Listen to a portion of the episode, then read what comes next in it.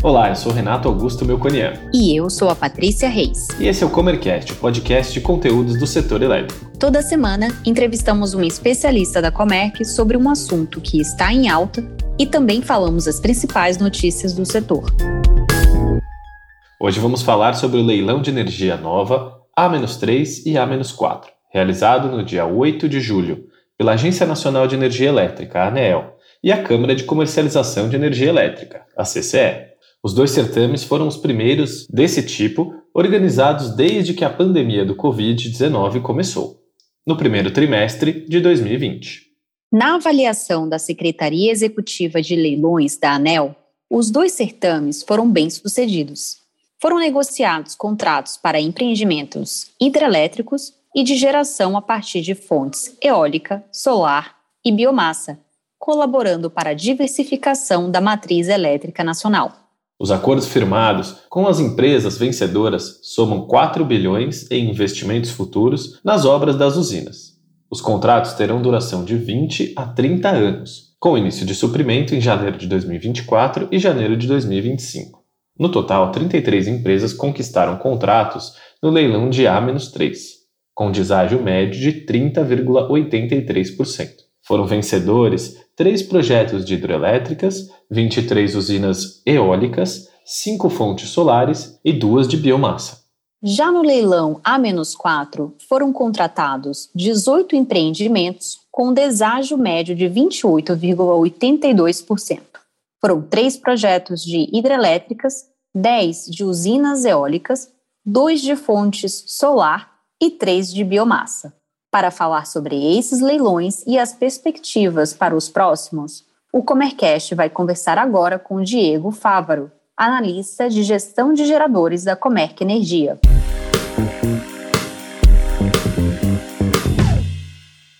Diego, seja muito bem-vindo ao Comercast. E antes da gente entrar no nosso assunto, eu queria pedir para você falar um pouquinho de você, da sua formação, carreira e a trajetória aqui na Comerc. Bom, eu venho de uma formação em engenharia pela Universidade Federal de São Paulo e pós-graduação em administração de negócios pelo INSPER. Né? Eu atuo na Comerc desde 2019, entrei já na área de gestão de geradores e durante esse período pude vivenciar o mercado através do apoio ao processo de gestão de diversas fontes, desde o setor de fontes solares, eólicas, biomassa, hidráulicas e também por meio da consultoria que a nossa área oferece para alguns empreendimentos durante o, a realização de leilões de energia no ambiente regulado. Muito bem, obrigado. Então, agora, entrando no tema, Diego, considerando os dois leilões de A-3 e A-4, os projetos de geração eólica foram a maioria entre os vencedores, um total de 33 empreendimentos totalizando quase 420 megawatts de capacidade. O que esse resultado reflete e como foi recebido pelo setor? Bom, a gente observa nos últimos leilões os preços mais competitivos desse tipo de fonte e a redução do comprometimento desse tipo de fonte também em frente ao quanto eles possuem de garantia física. É, e isso foi refletido nesses últimos dois, né, o A-3 e o A-4, onde a, a, participação desses empreendimentos, embora tenha sido muito importante, né, tem uma relevância muito grande, eles acabaram se comprometendo com esse ambiente regulado apenas 35% em média da sua garantia física que estava possível dentro desses dois dois certames. Isso só reforça que esse tipo de fonte, assim como a solar, já está sendo viabilizada no ambiente livre. Né? No caso, eles acabam comprometendo menos o ambiente regulado. Muito também, a gente acaba especulando, que muito por buscarem garantir o espaço, o acesso à conexão desses empreendimentos. Maravilha. E olhando ali para a fonte solar, né? Considerando o total de projetos vencedores, a Fonte Solar ficou em segundo lugar, né, com sete empreendimentos. Como que isso foi avaliado? Né? Poderia ter sido melhor? Bom, a fonte solar foi a fonte com o principal número de projetos cadastrados, onde os resultados foram importantes, com preços competitivos, embora tenha quebrado um pouco da expectativa do mercado, chegou a cerca de 37 megawatt médio dos 76 disponíveis de garantia física, embora não tenha chegado na expectativa que o mercado tinha, é mesmo assim deu para entender diante do contexto, né, de uma sobrecontratação das distribuidoras, onde esse cenário foi geral para todas as fontes, que a participação dessa fonte foi relevante e a ideia é que ela só cresça nos próximos leilões. E aí, na sequência, a gente teve os projetos hidroelétricos. com três propostas vencedoras em cada um dos certames, ou seja, um total de seis empreendimentos distribuídos ali entre o Rio Grande do Sul e o Mato Grosso. Considerando o atual momento hídrico, eh, ainda com o futuro um pouco incerto, esse seria um bom momento para apostar na fonte hidráulica? Bom, a fonte hidráulica, mesmo diante de toda a crise histórica que vem acontecendo, ainda continua sendo um objeto de novos projetos. Né? Ainda existe uma procura pela exploração desse tipo de fonte. Pensando no contexto atual, onde a diversidade de fontes tende a crescer em nossa matriz, é cada vez mais natural a gente observar uma participação maior de outras fontes. Porém, levando em consideração a disponibilidade de recursos que possuímos aqui no nosso país, a fonte hidráulica ainda deve permanecer relevante nos próximos anos. Quanto à crise, é difícil prever até onde isso vai impactar nesses empreendimentos, pois fatores climáticos pouco previsíveis podem influenciar muito nesse cenário. Mas fato é que estes ainda continuarão possuindo participação importante nas contratações do ambiente regulado. E as usinas movidas a biomassa, elas também estão representadas com cinco projetos vencedores, né? Me pareceu pouco, né? Até teve um desapontamento da Associação da Indústria de Cogeração de Energia, a COGEN. Como que você vê esse resultado? Poderiam ter sido melhores? Todos os anos existe uma grande expectativa né, em relação à quantidade de demanda que ela será contratada para cada certame. Mas, infelizmente, esse dado só é conhecido no dia do leilão. Além disso, o próprio Ministério já tinha sinalizado, antes da realização, que a demanda para esses leilões seriam baixas, né, dada a sobrecontratação das distribuidoras nesse momento. E como você vê a competitividade desses dois leilões e os deságios médios oferecidos? É, eles estão dentro do que era esperado? Nos últimos leilões de energia, a gente tem observado um deságio entre 30% e 40% né, do preço original. No A-3 e A-4 não foi diferente, né, ficando em torno de 30% de deságio ali médio, o que representou uma economia na ordem de 2 bilhões para os consumidores, segundo os dados divulgados pela ANEL recentemente, né, o que certamente trará impactos positivos na fatura dos consumidores no cativo ao longo dos próximos anos que essa energia vai ser entregue.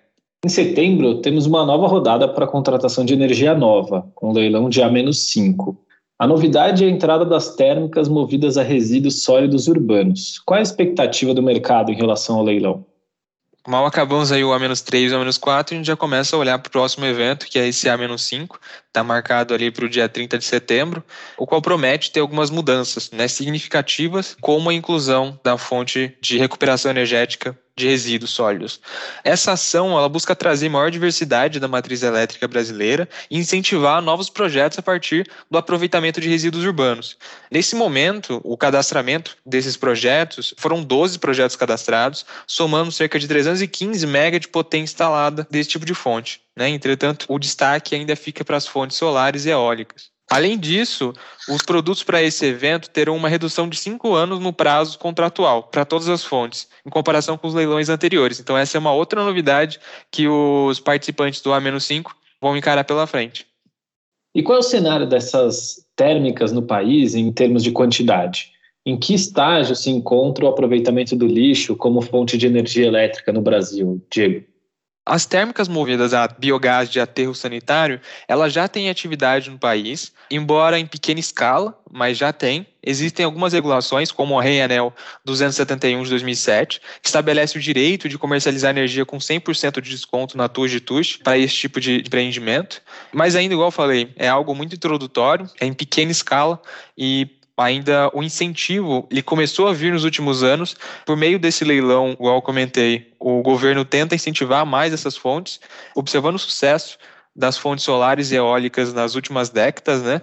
Então o governo vê essa oportunidade dentro dos leilões é, regulados, agora não só por meio do biogás, mas também incineração de resíduos para geração de energia, algo que já é muito comum em países da Europa, por exemplo. Diego, a gente chega no final aqui da nossa entrevista. Quero agradecer pela sua participação e por trazer tantas informações importantes aqui para os nossos ouvintes. Obrigado.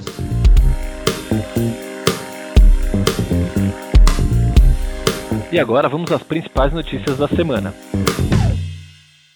A base de consumidores do mercado livre de energia elétrica cresceu na pandemia. Depois de uma desaceleração no começo de 2020, as companhias que fornecem serviços para a migração de clientes do mercado cativo para o livre viram uma alta na demanda nos últimos meses. Um exemplo o Balcão Brasileiro de Comercialização de Energia, BBCE, plataforma de negociação eletrônica de contratos de energia, registrou recorde de negociações no primeiro semestre deste ano. De janeiro a junho de 2021, foram negociados pela BBCE 188.943 gigawatts-hora, que representa uma alta de 35% em relação ao mesmo período de 2020. Segundo a Associação Brasileira dos Comercializadores de Energia, 72% da capacidade de geração de construção no país era dedicado ao mercado livre no começo de 2021, contra 34% em julho de 2019. A expansão do setor vem principalmente das fontes solar e eólica.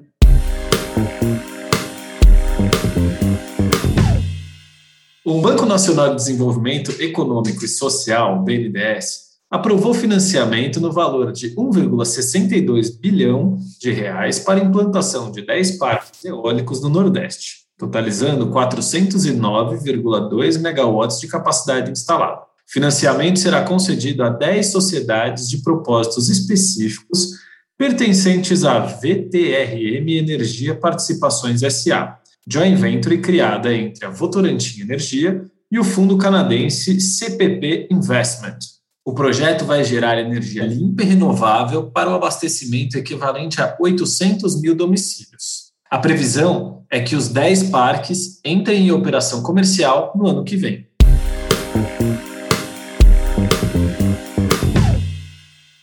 Monitoramento do Sistema Interligado Nacional registrou que a demanda por energia em junho teve um crescimento de 8,1%, se comparado com o mesmo período no ano passado. A carga chegou a 66.707 megawatt médios. A recuperação do setor industrial, principalmente das indústrias voltadas para a exportação, além do comércio e serviços, foram os principais fatores que influenciaram no avanço da carga. No total acumulado dos últimos 12 meses, verificou-se uma variação positiva de 4,7% em relação ao mesmo mês em 2020. As informações estão no Boletim Mensal de Carga do Operador Nacional do Sistema Elétrico, ONS.